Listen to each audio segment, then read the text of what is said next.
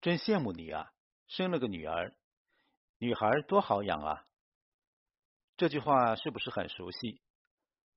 在这些人眼里，女儿生下来只要吃好喝好，就能安静优美的长大，顺利成才。殊不知，在养育女儿的路上，我们殚精竭虑，费尽心思，明明想给女儿最好的，却往往偏离轨道而不自知。想培养一个好女孩，千般艰辛，万般难；想养废一个女孩，却很容易。一，你只要快乐就好。最大的教育骗局。女儿奴汪小菲曾在综艺节目里明确表态：“女儿就是用来保护的。我想把女儿永远养在家中，给她最好的，让她不用奋斗，也不会被别的男人骗走。”演员秦昊也曾在综艺节目中因为女儿流露过柔软的一面。既然我们生的是女儿，就不想让她成为学霸，只要过得快乐就好。一番偏心至极的话，暴露了很多父母，尤其是父亲给予女儿的特权。你只要快乐就好。电视剧《清平乐》里的仁宗，二十七岁才有第一个孩子，却不幸夭折，二十八岁盼来温柔。仁宗大喜。放出豪言，我要让她成为整个大宋最快乐的姑娘。给尽自由和宠爱，女儿怕黑，仁宗直接赐了两颗夜明珠。破例册封温柔为福康公主，享受皇太子级别的待遇。至于读书识字方面，全凭个人喜好，仁宗也不做要求。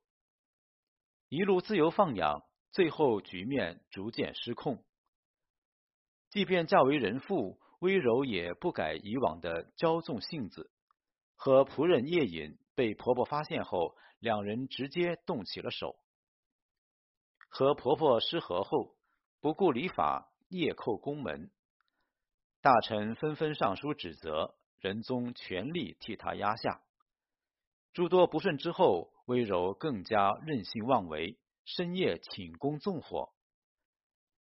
仁宗临终之时，心心念念这个被惯坏的女儿，担心她以后不被善待，又将她送回了李家。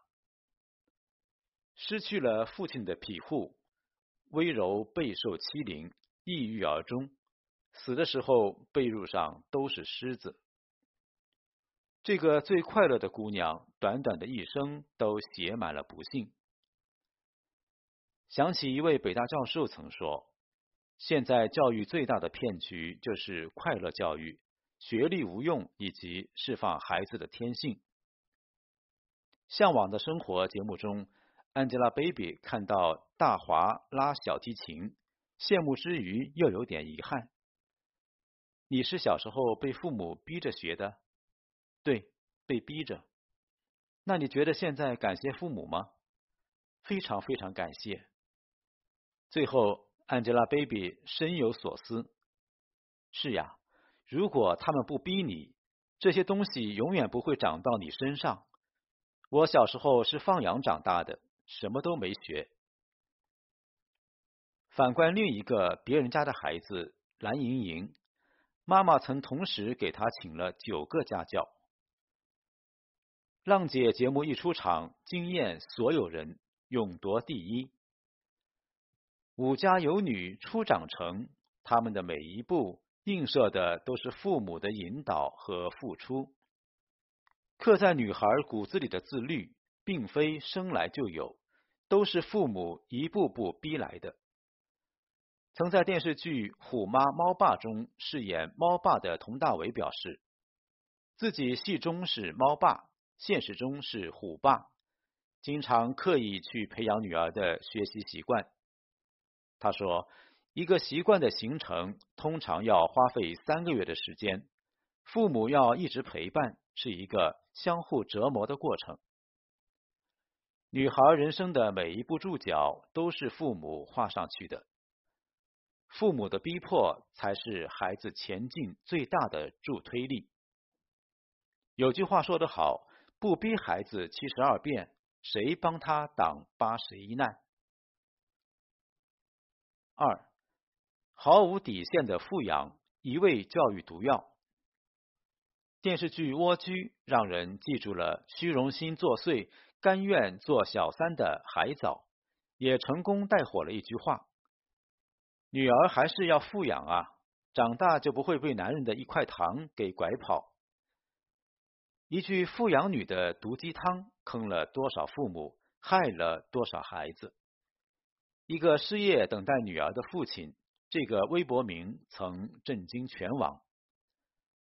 年近六十的单亲父亲把女儿宠成了公主，对他的要求，即便觉得不合理，最后也会妥协。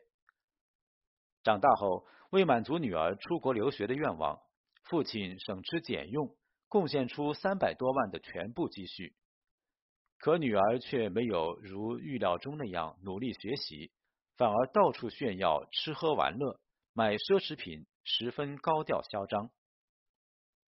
更可怕的是，因不满父亲的批评，女儿借口提前到达加拿大，将父亲省吃俭用的三百万全部骗走，转到了自己银行卡，最后音讯全无，拉黑父亲在内的所有亲朋好友。这位父亲在网上发出无力的呼唤：“女儿，你从小到大是爸爸一手拉扯惯大的。”钱上和物质上，没有人让你受任何委屈。难道我们父女之情在金钱面前是那么苍白无力？钱都是给你留的，希望你顾全大局，亲情和你的安全比什么都重要。面对采访，这个父亲说：“最大的失败就是遵循了古人‘穷养儿子，富养女’的信条。”导致女儿变得欲壑难平了。穷家养妇女，父母用自己的苟且换取孩子的诗和远方，把女儿当成公主养，却宠出了一身令人寒心的公主病。其实，富家养妇女一旦突破底线，也很可能酿成悲剧。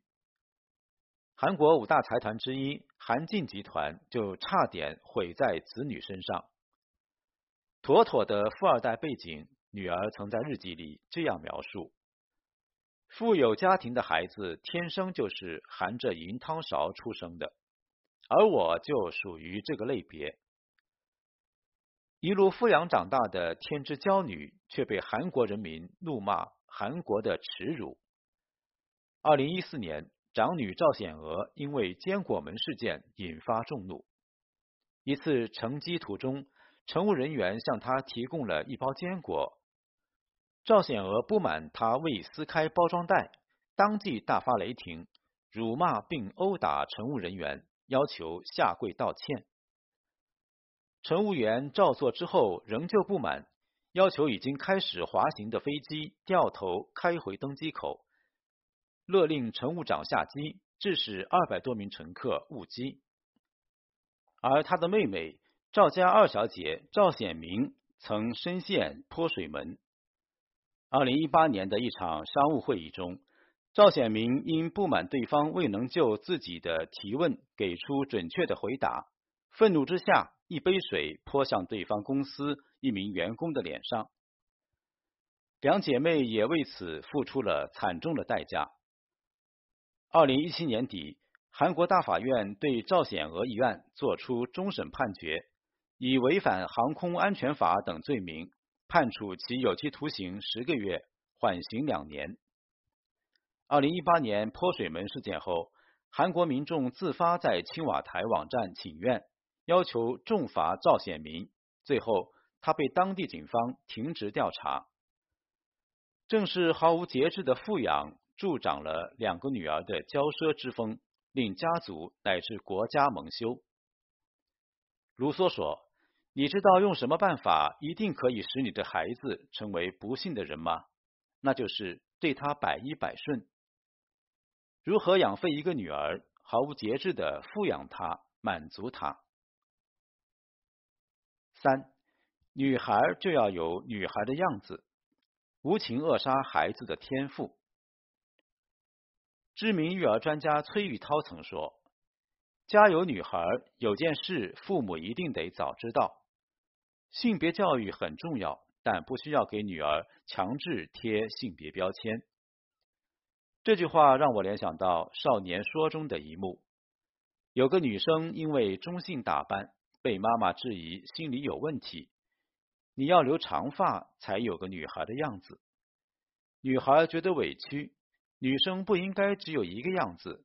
我不想一辈子都活在别人给我定的标准之下。美国心理学家贝克尔认为，人们一旦被贴上某种标签，就会成为标签所标定的人。父母强行贴上的性别标签，成为了对女孩的一种限制和枷锁。乖巧、安静、顺从。之前有个短片叫《像女孩一样》，不同年龄段的男孩、女孩在导演的要求下做出不同的动作。第一组是成人组，当导演喊出。像女孩一样奔跑时，他们惺惺作态、娇柔扭捏的大喊：“哦，我的头发！”像女孩一样打架，他们嬉笑着，更像是撒娇和打闹。像女孩一样投球，他们有气无力，微微抬手，做出了一个划水的假动作。第二组是儿童组，所有指令相同。孩子们的行为却大相径庭，他们全力出击，像是上了战斗场。导演问其中一个小女孩：“当我说像女孩一样奔跑时，你想到什么？”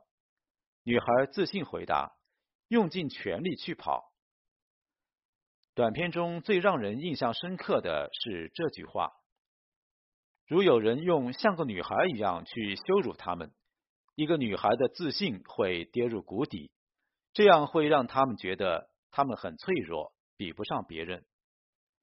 女孩就得有女孩的样子，这种不经意的性别偏见，往往扼杀了女孩的天赋。有这样一个女孩，完全粉碎了所有女孩标签。中国也是亚洲首位 UFC 冠军，中国最能打的女儿，用拳头说话。